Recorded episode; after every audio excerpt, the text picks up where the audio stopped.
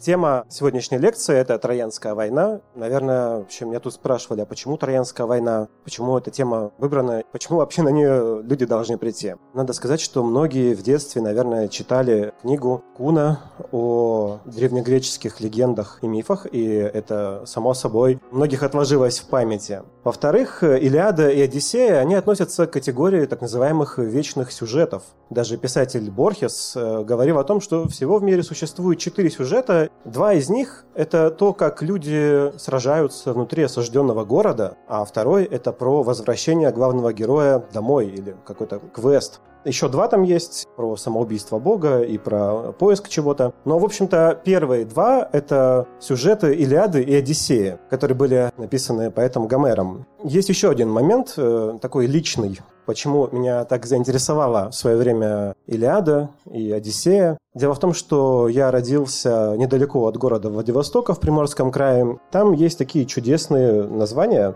Есть несколько бухт э, с названиями Аякс, Диамид, Улис. Как-то заметил в этом закономерность, что все это имена героев Троянской войны. Но меня потом смутило, а где троянцы? Это же все греки, Улис, Диамид, обнаружил, что там есть бухта Парис, правда, бухты Прям нет, но на самом деле они все так названы романтично в честь исследователя, который занимался исследованиями Приморского побережья. Это все были корабли, на которых он плавал. То есть это не просто там чувак какой-то заинтересовался Троянской войной и решил вот так вот назвать. Он плавал на таких э, суднах, которые все носили название героев Троянской войны. В том числе там был Брик Приам. Это все дает сексизмом каким-то, потому что на самом деле женских имен с ними недостаток. То есть э, где же там какая-нибудь Хрисеида, Гекуба или Андромаха. Есть такое мнение, что мы знаем об Иляде от этих двух мужиков. Генрих Шлиман и Гомер. Не совсем правда то, что мы знаем о Троянской войне только от них, потому что на самом деле было множество ученых, которые занимались раскопками, занимаются по сей день, на самом деле, на том месте, где, возможно, была Троя.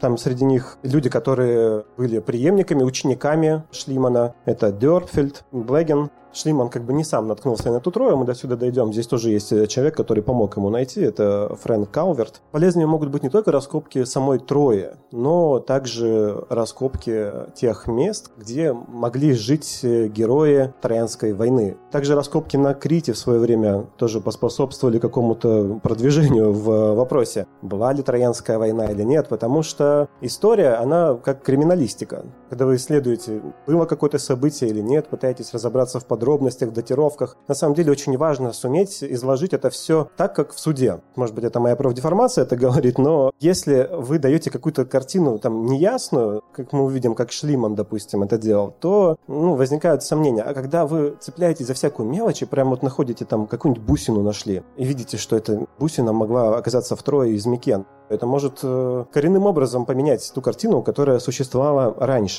Кроме того, история Трои связана там, не только с греками, но и с хеттами. Это народ, который жил на территории современной Турции, плюс-минус для ясности, если говорить упрощенно. Ну, я думаю, что надо начать с Илиады, с литературного первоисточника, немножко поговорить о книге. На самом деле Илиада сама охватывает вообще небольшой период. Там что-то около 10 дней девятого года осады Троя. То есть это вообще не с начала Троянской войны. И Илиада заканчивается далеко до окончания этой Троянской войны. На самом деле там первые строки Илиады — это гнев о богине воспоя Хилеса, Пелеева сына. То есть там вообще история о том, как Ахил поругался с царем греков, с Агамемноном, про конкурс красоты. Это история про свадьбу Пелея и Фетиды. Пелея – это отец Ахила, Фетида – это его мать, это морская богиня. Пелей ее более-менее насильственным образом взял в жены, и вот у них состоялась свадьба, на которую были приглашены множество богов, богинь. Богиню раздора туда не пригласили. И она, значит, обиженная, подкидывает яблоко, на котором написано «прекраснейший». И три богини начинают между собой спорить, кто из них прекраснейшая.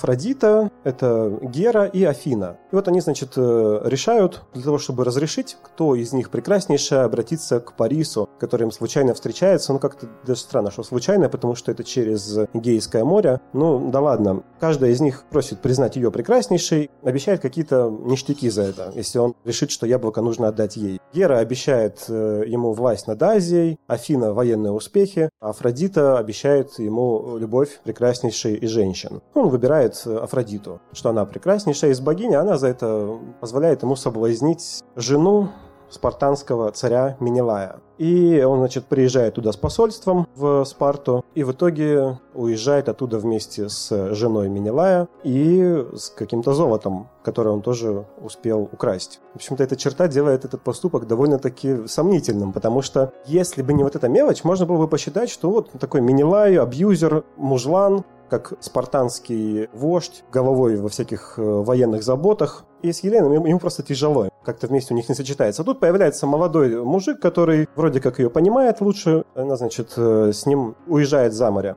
Но вот это вот, то, что он при этом что-то еще и украл из дворца, конечно, чести ему не делает. Но на самом деле Пелей и Фетида, получается, сочетаются браком, но Парис уже у нас взрослый муж и Елена, вполне себе взрослая фертильная женщина. В это время Ахилл, то есть еще не родился. Получается, там такой очень большой временной лаг, серьезная нестыковка по времени. Почему это Ахилл еще не родился, когда уже вот через несколько лет разгорается Троянская война, и Ахилл принимает в ней участие, будучи, ну, как минимум 15-летним. Я не знаю, я такое встречал разве что в комиксах Марвел. Там это легко объясняется обычно тем, что это все разные вселенные. Здесь объясняется проще. Типа, это пространство мифа. Ахилл еще не родился, но он уже как бы есть. Этому поезду предназначено проехать по одним рельсам и только одним путем. Ну, не знаю, как это примирить, а тем более, что это совсем не исторично. Вообще историчность всех этих персонажей, ну, не то, что сомнительно, это не история, то, о чем я сейчас рассказываю. Почему вообще это важно, вся эта мифология? Потому что она нам дает представление о том, как древние греки размышляли, какие у них были ценности.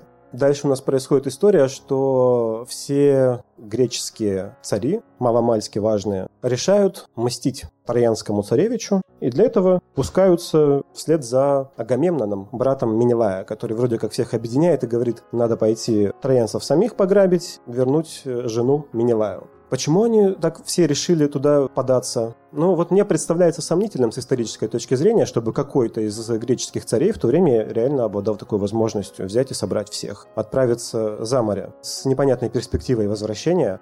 По Илиаде это объясняется довольно просто. Там говорится, что вот еще задолго до этого, когда все приехали свататься к Елене, очень сложно было выбрать из претендентов, потому что к ней приехала прям вся Греция, все греческие цари. Но ее отец Тиндарей, он смотрел и думал, кого же выбрать? Все такие крутые. Он попросил помощи у Одиссея, про которого, наверное, тоже многие наслышаны, про этого персонажа. Его часто в Илиаде и в Одиссее, собственно, описывают как многомудрый, многохитрый. Он правнук Гермеса вообще. А дедом его был вообще там самый ловкий жулик из людей, Автолик. Одиссей говорит, давайте сделаем так. Для нас сейчас покажется это прям вот, да ты что? Но Одиссей сказал, давайте она сама выберет себе жениха. А остальные все поклянутся, что будут уважать выбор ее. Если кто-то посягнет на Елену, честь ее мужа, то все должны отправиться мстить. А поскольку сваталось к ней примерно ну, больше половины Греции, то, собственно, они все отправились мстить. Это по мифу. Гомер перечисляет, откуда, из каких местностей Греции собрались вожди, греческие цари, и как они вот отправились в Трою. В списке кораблей там описывается 164 местности, и там что-то около 1200 кораблей насчитывается. Причем Гомер подробно описывает, из какой местности какие корабли, какие там были вожди. Это прям совершенно сумасшедшая вещь. Это воспринимается как такой неймдропинг, как будто бы просто Гомер хотел похвастаться тем, что он знает все это наизусть. Для справки, там прошло 500 лет. Ну, если предполагать, что они действительно были, основания так думать. И Гомер воспроизводит это все, то есть это все передавалось каким-то образом. Ну, конечно, это получается около 100 тысяч человек. Верхний и нижний порог там немножко больше, немножко меньше. Понятно, что на самом деле в бронзовом веке, да и вообще в древнем мире, таких армий просто не было. 100 тысяч штурмовали Трою ну, вообще любой город, представить, что они штурмуют его 10 лет, довольно неправдоподобно. Список кораблей – это такая штука, которая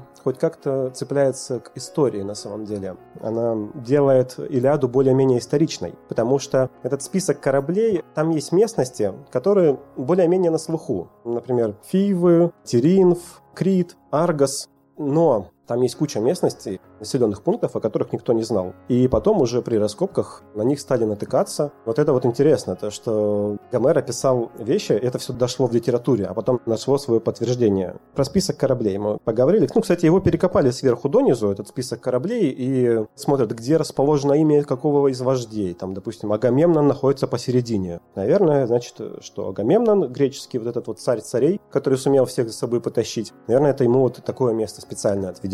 Смотрят, где там находится Ахилл, допустим. Не, ну по Ахилл с Патроклом отправились вместе на самом деле. Ну, кстати, вот об этих ребятах, да, об Ахилле и Патрокле. В чем была история? Патрокл был один из женихов Елены, то есть он сватался, причем ему там было лет 9 по Илиаде. А Ахилла как бы вообще на тот момент не должно было быть. Ну и вот он отправился вслед за своим другом. Они очень дружны были. И тут мне, наверное, некоторые скажут, что ну come on, чувак, ну давай скажи уже, кем они были на самом деле, Ахилл и Патрокл. Они там любовники по Илиаде. Ну, не совсем так, потому что есть традиция считать их любовниками, и в Древней Греции это прям было, ну, как бы само собой разумеющимся. Но если вы читаете Илиаду, я смотрел, да где там это описано? Да нигде. Они просто там пишутся, что они друзья, очень близкие, и ты должен по каким-то намекам понять. А мне это очень напоминает ситуацию из э, «Игры престолов». Если кто-то читал, а не только смотрел сериал, вы, наверное, знаете, что там вот персонажи Лора Стирл и Рен Баратеон. Вот в фильме там сразу все показывается, вся история их отношений, там все становится ясно, кто они друг другу. В книге какие-то тончайшие намеки. Там ни разу не пишется прямо о том, какая история отношений. Ахилл там вообще, кстати, с ним интересная история. Это вообще такой персонаж, прям роковой, потому что он знает, что он не вернется с Троянской войны домой. Он знает, что ему предстоит сразиться с Гектором, лучшим воином Трои, братом Париса. Но при этом он знает, что Гектор умрет первым, а потом умрет сам Ахилл. И он поэтому не очень торопится вступать э, в схватку. Вообще, как бы его мать хотела спрятать от этой Троянской войны. Она поселила его на острове Скира, одела его в женскую одежду. Отсюда, кстати, наверное, идет традиция по поводу их отношений с Патроклом. Вот, она его переодела в женскую одежду, он там жил среди танцовщиц на острове Скирос до тех пор, пока туда не прибыл многомудрый Одиссей для того, чтобы завербовать этого Ахила, он поступил очень просто. Он знал, что там где-то Ахил прячется, он разложил среди девушек э, всякую косметику, платье. Они сразу набросились, стали смотреть на это дело хищно. Одна девушка стояла в стороне. А потом он сымитировал нападение на дворец в Скиросе, и после этого, значит, одна из девушек схватилась за копье, приняла боевую стойку, ну и стало понятно, что это Ахилл спрятанный. Вот. Сам Одиссей тоже, кстати, не очень хотел идти на Троянскую войну и все пытался откосить. Я знаю, что раньше было модно там в сумасшедший дом побывать. Одиссей тоже пытался воспользоваться таким способом. Когда к нему пришли его вербовать, он переоделся в рубище какое-то, стал разбрасывать соль на огороде. Типа, что он поехавший. Не знаю, что из этого должно было сказать, что он не в себе. То, что он сеет соль, ожидая всходов, или то, что он разбрасывается такой дорогой штукой, как соль, потому что, чтобы добыть, нужно было выпарить довольно много воды. Или там сжечь э, вымоченные деревяшки. Вот. Ну, так или иначе, его там Паламет, один из греков, который как бы соревнуется с ним все время в хитрости, он выводит его на чистую воду, он кладет его ребенка, грудного еще, телемаха, перед плугом, и Одиссей останавливает плуг, и становится понятно, что с ним все в порядке, что он вполне себе может воевать. В общем, там у каждого своя мотивация, там очень сложная вся эта история. И Одиссей на самом деле такой очень интересный персонаж, многогранный. Среди его хитростей есть разные противоречивые вещи, абсолютно как живой человек, то есть он не плохой и не хороший. Когда греческие корабли подплывают к Троянскому берегу, все знают, что там есть какое-то проклятие, что тот, кто первым спрыгнет на Троянскую землю, тот умрет первым. Все такие прям смотрят на это, и никто не решается сойти. Одиссей кидает свой щит, прыгает на этот щит, следом за ним прыгает другой воин, Протисилай, родственник Геракла. Ну, собственно, Протисилай помирает. Зато вот Одиссей так схитрил ради того, чтобы, в принципе, греков вдохновить, чтобы хоть кто-то дальше отправился в бой. Но там с Одиссеем есть такая история. В той же главе про список кораблей момент, где Агамемнону приснился дивный сон о том, что нужно идти штурмовать Трою, что вот сейчас прямо если штурмануть ее, то все будет отлично. Троя будет взята. И он делает очень странный поступок. Он говорит, ребята, что-то мы тут сидим уже девятый год, как-то фуфлыжно сидим, надо бежать. У нас там жены, мы их не видели очень долго, дети растут, и все бегут. А потом он говорит Одиссею, на тебе мой посох, иди и всех возвращай обратно. Не знаю, что это за логика, но, в общем, Одиссей идет и начинает всех возвращать. Встречает мужика, который стоит и говорит всем, ребята, нет, не надо никуда возвращаться. Что это за мужик такой тут палкой всех э, гонит обратно воевать? Я ничего не знаю, Агамемнон сказал домой, все, едем домой. И Одиссей просто подходит ему и говорит, еще раз услышу, что ты такие речи тут говоришь, я тебя раздену до гола, отправлю к морю, будешь бежать к морю быстрее, чем видишь. И все будут над тобой смеяться при этом. И в подтверждение своих слов он его берет и бьет этим посохом по спине так, что у него вздувается красная полоса на спине. При этом описывают, что этот э, Терсит, такой некрасивый, уродливый в греческом понимании, это значит, что он плохой. Отрицательный персонаж, если он некрасивый. Кривые глаза, горбатый, остроконечная голова. И вот эта история, она типа должна быть смешной. По слогу Гомера понятно, что это смешно, что Одиссей вот так сделал. Ай да Одиссей, какой молодец. Может и совет мудрый дать, и в бою хорош, еще и вот такого хама может проучить, вот такого вот труса. Не знаю, мне кажется, немножко сомнительная эта история. Ну, там несовместимо с современной моралью, по крайней мере. Но в то же время в «Одиссее», во второй части, в сиквеле «Илиады», Одиссей предстает уже вполне себе таким достойным человеком, который борется с природой, борется с богами, проходит через всякие испытания, возвращается домой, отстаивает свой дом перед э, самозванцами, которые пытаются отбить его жену и вступить в права, пытаются стать правителями острова, на котором Одиссея нет уже 27 лет как. Правда, он их с лука перебивает, а лук это типа оружие труса, но для Одиссея делается, видимо, поблажка какая-то, то есть не обязательно он трус. Ну, здесь вот, кстати, момент, где он там плывет мимо острова Сирен, я думаю, многие слышали про этот момент. Сам захотел услышать эту песню Сирен, но было известно, что если ты услышишь, ты просто корабль свой поведешь туда, он разобьется там о скалы, и сирены специально заманивают путников Одиссей приказал всем заткнуть уши воском, а его самого привязать к мачте, то есть чтобы люди не слышали ни песни сирен, ни Одиссеевы приказания на тему того, что давайте, ребят, поворачивайте к острову. Кстати, троянский конь, я сейчас, наверное, разочарую там некоторых там еще сильнее, чем сообщением о том, что Санта-Клауса не существует или Деда Мороза, но троянского коня нет в Илиаде. Мы знаем о троянском коне из Одиссеи, где-то там рассказывается о том, что вот греки такие придумали историю с троянским конем. Это, кстати, вот недалеко от места раскопок Трои стоит вот такой конь. Конечно, это не тот конь. Но Илиада заканчивается, давайте да, обозначим конечную точку. Ахил очень обижен тем, что у него отняли добычу, а именно женщину, которую он где-то в каком-то грабеже троянского селения себе приютил в шатер после этого. Вот у него отбирают эту добычу, Ахилл сидит э, всю Иляду практически не вылазит из своего шатра вместе с Патроклом. Они сидят и дружат.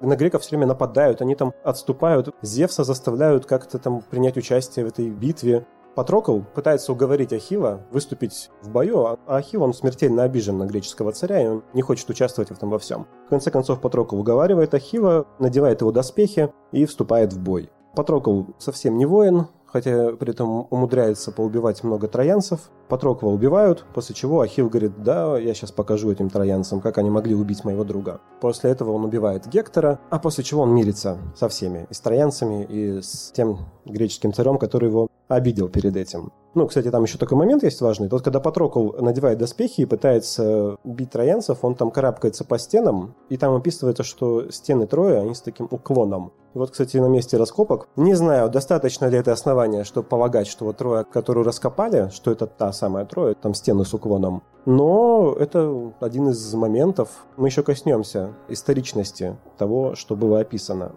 Мы тут немножко переходим к историчности. Там был момент, когда Патрокл вступает в бой, мстя за своего друга Патрокла. Там описывается момент, как бог Гефест изготавливает щит для Ахила говорится о том, что там столько всего было изображено классного, там были звезды изображены, там был зодиак изображен, и какие-то там сцен очень много. Но нас интересует не сам момент вот красоты, ну, кстати, там очень долго читать, там как будто бы отдельное произведение вот про этот щит. Нас интересует история про то, что этот щит, из чего он был изготовлен. Там говорится о том, что для его изготовления бог Гефест взял медь, олово, золото и серебро. То есть Гомер жил в железном веке, когда уже вовсю железо использовалось для изготовления оружия. Уже были технологии, которые позволяли это делать. Но он описывает оружие бронзового века. Это, мне кажется, довольно интересно, потому что если мы возьмем средневековые какие-то картинки по поводу Троянской войны, там такое ощущение, что в Средневековье считали, что Троянская война была, ну, вот 5-10 лет назад, может быть. Они вот изображают тех троянских героев камзолы средневековые, то есть прям абсолютно средневековая мода.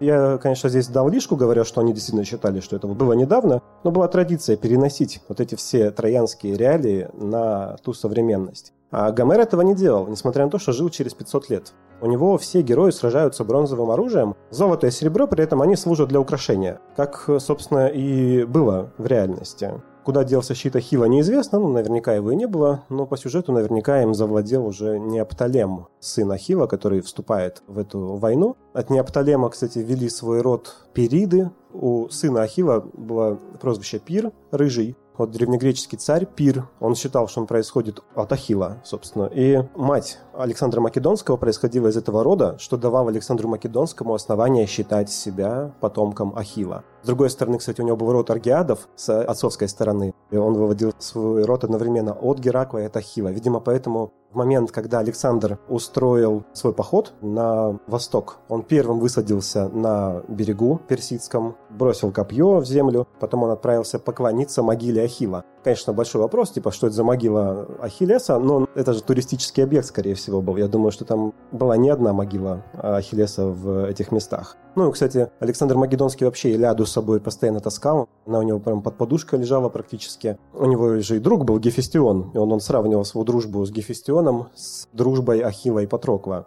Недаром там была история, когда они с Гефестионом одновременно вступили в брак с двумя сестрами. Для него это явно было знаковым. Что мы знаем о Гомере, об авторе Илиады и Одиссея? Чисто с точки зрения истории почти ничего. Есть какая-то традиция, которая говорит, что это слепой поэт, Аэд, автор Илиады. Там было два вида таких поэтов. Аэды, которые сочиняли сами что-то, и рапсоды, которые перепевали чужие произведения, о них исполняли. Гомер был Аэдом. И он, судя по всему, записал Илиаду из каких-то других произведений. Вот я вам говорю о том, что Илиада начинается с ссоры Ахилла и Агамемнона, а заканчивается примирением Ахилла и Агамемнона. Но на самом деле там есть же история про троянского коня, они откуда-то брались. И все это вообще берется из э, так называемой малой Илиады все эти истории про Троянскую войну, они вот ходили в народе постоянно. Вопрос был только в том, чтобы кто-то это записал. И, видимо, Гомер был одним из самых крутых, кто это сумел записать и облечь вот в такую форму. Остальные были менее крутыми, поэтому они дошли до нас в каких-то более коротких формах. А Илиада это прям длительное произведение, там на 24, кажется, главы. Хотя деление довольно условно, скорее всего, там изначально никакого деления не было. Вот, еще мы знаем, что между Илиадой и Одиссеей примерно 50 лет. Одиссея была записана через 50 лет. Может быть, позже немного. Я вот думаю, как это себе представить. Ну, типа, ему было 20, а потом ему было 70, он решил, а, напишу-ка я продолжение. Илиада такая успешная была. Может быть, Илиада перестала его кормить? Ну, не знаю.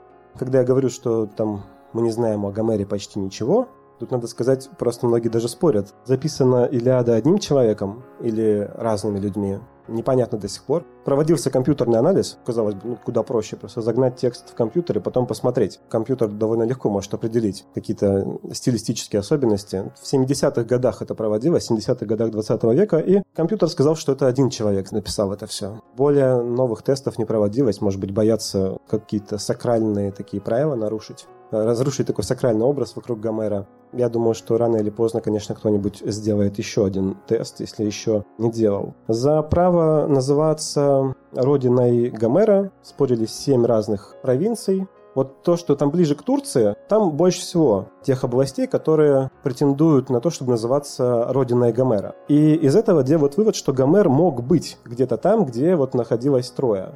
Гомер, говорят, что он там бывал. Хотя э, из описания Гомером Троады, то есть области, где Троя находится, можно сделать вывод только, что там ветрено. А ну, там еще какие-то ключи, родники бьют, есть речка Скамандр. И еще, типа, греки постоянно бегают от моря к Трое и обратно. Причем за один день успевают пробежать, бывает, несколько раз. И именно они послужили основой для того, чтобы понять, где копать.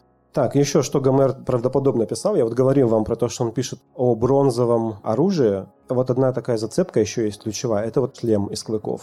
Он описывает про то, как такой шлем передают Одиссею, как он облачается в шлем из кабаньих клыков перед тем, как отправиться в бой. И вот такие шлемы, во-первых, их находили, что говорит, что Гомер довольно добросовестно передал реалии, что касается оружия. Но все-таки Илиада — это о войне произведение. Образ воинов показывается довольно реалистично. И, кстати, вот есть история про Ахиллесову пету, про которую тоже многие, наверное, слышали. Дело в том, что греческие пехотинцы в то время, по одной из реконструкций, они вот были бронированными, полностью были покрыты вот бронзой, лодыжки были, бедра были прикрыты, а вот сзади голени были не закрыты. И, возможно, это просто описание того, как воина подстрелили, вот э, попав в ногу. Хотя, с другой стороны, это могло быть массовым явлением, почему только с Ахиллом такое могло произойти.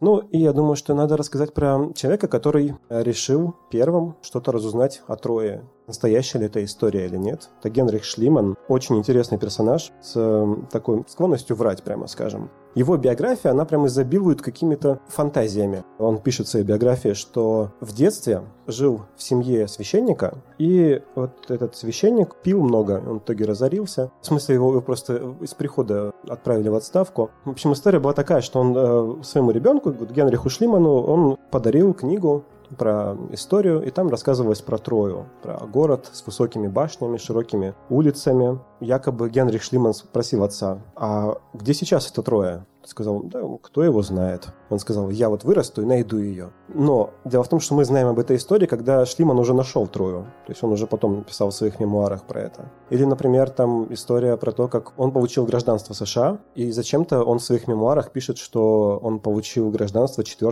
июля, в День независимости Соединенных Штатов но на самом деле он получил это гражданство в ноябре. И он говорит, вот, вся Америка приняла нового гражданина, такого достойного человека в свои ряды. Даже здесь пытался приукрасить свою историю. Поэтому, когда мы про Трою что-то от него слышим, когда мы читаем, как он раскапывал Трою, есть основания ему не доверять. Тем более есть моменты довольно странные. Во-первых, надо понимать, как он копал вообще. Вот эта вот штука показывает, что Шлиман приступил к раскопкам, не будучи археологом, ну, вообще ни разу. Хотя он там много чего изучал, разбирался в восточной культуре, он знал языки. Но он начал раскопки с того, что вот несколько таких траншей прокопал. Понимаете, археологи вообще на самом деле, они прям кисточками там все сметают, они шпателем проходят аккуратно, они все описывают, где чего лежало, делают какие-то зарисовки там, когда еще фотоаппаратов не было, хотя тогда уже были. Все это очень делается прям нежно. А вот он прям взял и раскопал несколько таких траншей, и в итоге археологи всего мира просто они одновременно Шлимана и боготворят за то, что он нашел такие крутые находки, и они прям матерятся. Здесь археологов нет, потому что я не слышу, чтобы кто-то плакал или ругался. Но вот это варварство просто. Потом, когда он, значит, э, раскапывал это все... Да, кстати, еще момент такой, что как он вообще нашел, где это трое находится?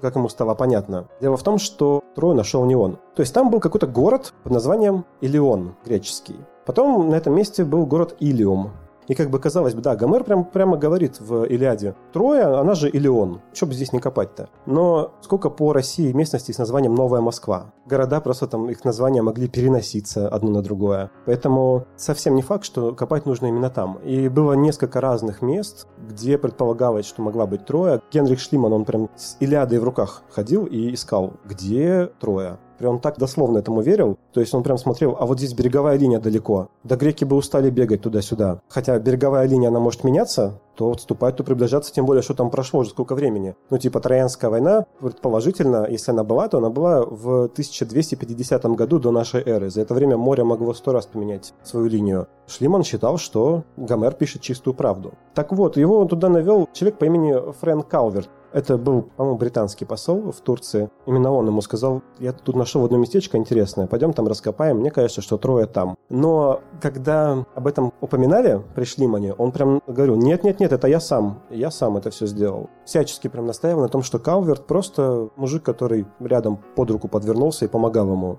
Значит, он копал свои траншеи, рыл и не понимал, как понять, что это Троя. Он раскопал какой-то маленький городок, который, ну, просто невероятно было, что 100 тысяч греков осаждали его 10 лет. Он был очень расстроен этим. И в конце концов случилась одна находка, по поводу которой очень многие люди спорят. Он нашел вот этот склад из керамики, золота и бронзы и решил, что это золото царя Приама, которое много раз упоминалось в Илиаде. Непонятно, на самом деле, нашел ли он это в одном месте. Или он собрал материал из разных мест этого города, из разных мест своих раскопок. Втащил в одно место и сказал, о, вот он клад. Кто-то вообще говорит, что он купил это все у местных каких-нибудь торговцев антиквариатом, решил просто взять себе. Но, тем не менее, вряд ли он это купил, потому что ему потребовались значительные усилия, чтобы вывести это из Турции. Дело в том, что в Турции в то время были такие законы, что нужно было все найденное, чтобы оно проходило цензуру. Турецкие чиновники должны были досматривать это все, решать, можно это вывести из Турции или нельзя. Ну, и Шлиман просто дал взятку и вывез это все. Он, кстати, сказал, что вот когда он нашел, что он надел это на свою жену, Софию, сфотографировал. Вообще довольно-таки, мне кажется, это очень вольное отношение к археологическим находкам. Кто-то говорит вообще, что он ей подарил это. Ну, не знаю. Все это хранилось в Германии, в музее. Шлиман очень хотел это в Грецию отдать, очень любил он Грецию, но взамен он просил право проводить раскопки по всей Греции, где угодно. Греция отказала ему. В итоге он отдал, значит, э, в Берлин в музей, в 1945 году закончилась Вторая мировая война, и считалось, что все это золото, весь этот клад прямо, что он погиб в огне Второй мировой. Но в 1985 году, во время перестройки, обнаружилось, что очень многая часть из этого хранится в России. Сейчас оно выставляется свободно, ну, по этому поводу ведется много споров, может, надо возвратить. Ну, правда, непонятно, куда это возвратить. В Германию, а может быть, в Турцию прям сразу уже, а может, вообще в Грецию, откуда оно приехало изначально, возможно. Это все политические споры на самом деле. Но мы возвращаемся к Греции. И, в общем, Шлиман после того, как он с этой троей более-менее разобрался, он отправился копать в Микены. То есть он был полностью уверен на этот момент, что он раскопал Трою, несмотря на то, что она там маленькая, несмотря на то, что сомнительно, что там 100 тысяч человек ее осаждали 10 лет, для него ключевым моментом было то, что он нашел этот клад прямо. И он решил съездить в Микены, на родину Агамемнона, который повел вот всех греков воевать, для того, чтобы понять, Агамемнон вообще существовал или нет. Мог ли он быть вот таким вот императором, который повел всех греков на войну? мог ли он всех объединить. И вот он эм, действительно в Микенах очень постарался, и это значительная страница в истории археологии, истории вообще. Он раскопал вот э, львиные ворота. В принципе, по насчет Микен все было просто. Все знали, Микены были там, но никто не копал. Шлиман нашел родину Агамемнона. Кроме того, он совершил, наверное, одно из вообще важнейших э, открытий в истории археологии. В общем, он нашел несколько гробниц микенских царей. Там были саркофаги, и в этих саркофагах лежали останки, как неудивительно, останки каких-то царей.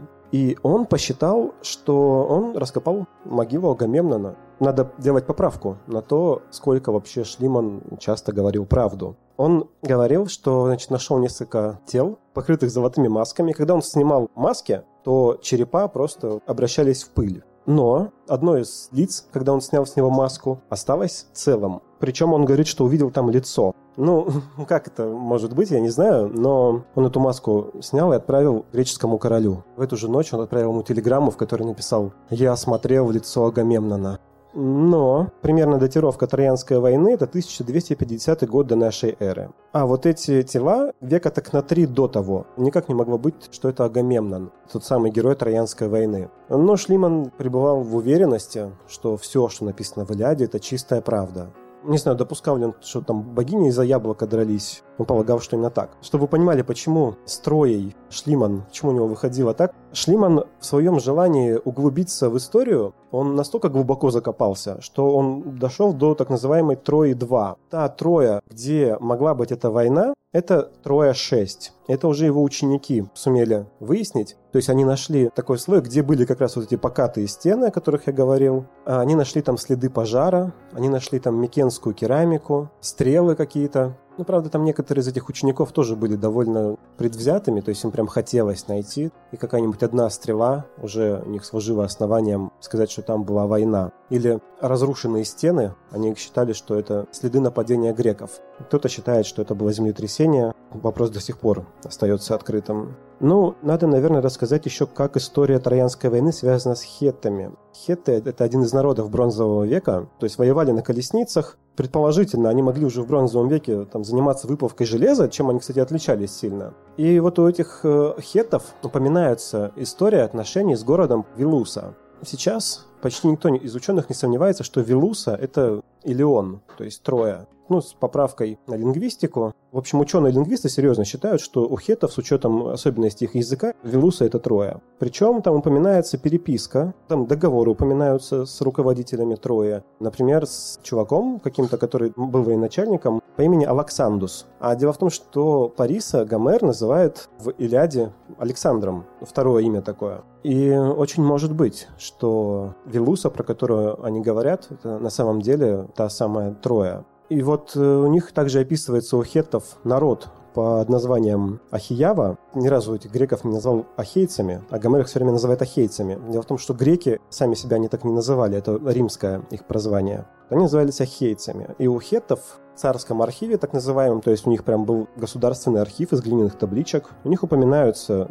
какие-то терки между Ахиява, Велусой и самими хеттами, то есть они принимали в этом участие, в этих конфликтах. Но сопоставить вот этот народ Ахиява с ахейцами не получается. Вроде бы как хеты с греками не могли не соприкасаться. Должны были быть какие-то конфликты, но мы об этом ничего не знаем, кроме вот этого вот загадочного народа Ахиява. Делать такое предположение, что Ахиява это сто пудов ахейцы, это слишком смело, потому что ничего нет. Могла бы помочь в расшифровке табличка одна, где упоминаются цари разных народов. Там упоминается царь Ассирии, упоминается царь Египта, поименно называются. И вот в одном месте там есть царь Ахиява. Если бы там было имя Агамемнон, то мы бы точно знали, что Троянская война была. И что Гомер был честен с нами не только в части описания оружия и доспехов, но и в части описания имен. Но, к сожалению, вот там на месте имени царя какая-то помеха случилась. Непонятно почему. Может быть, это был конфликт царя Ахиява. Нужно было забыть и вычеркнуть его имя из истории.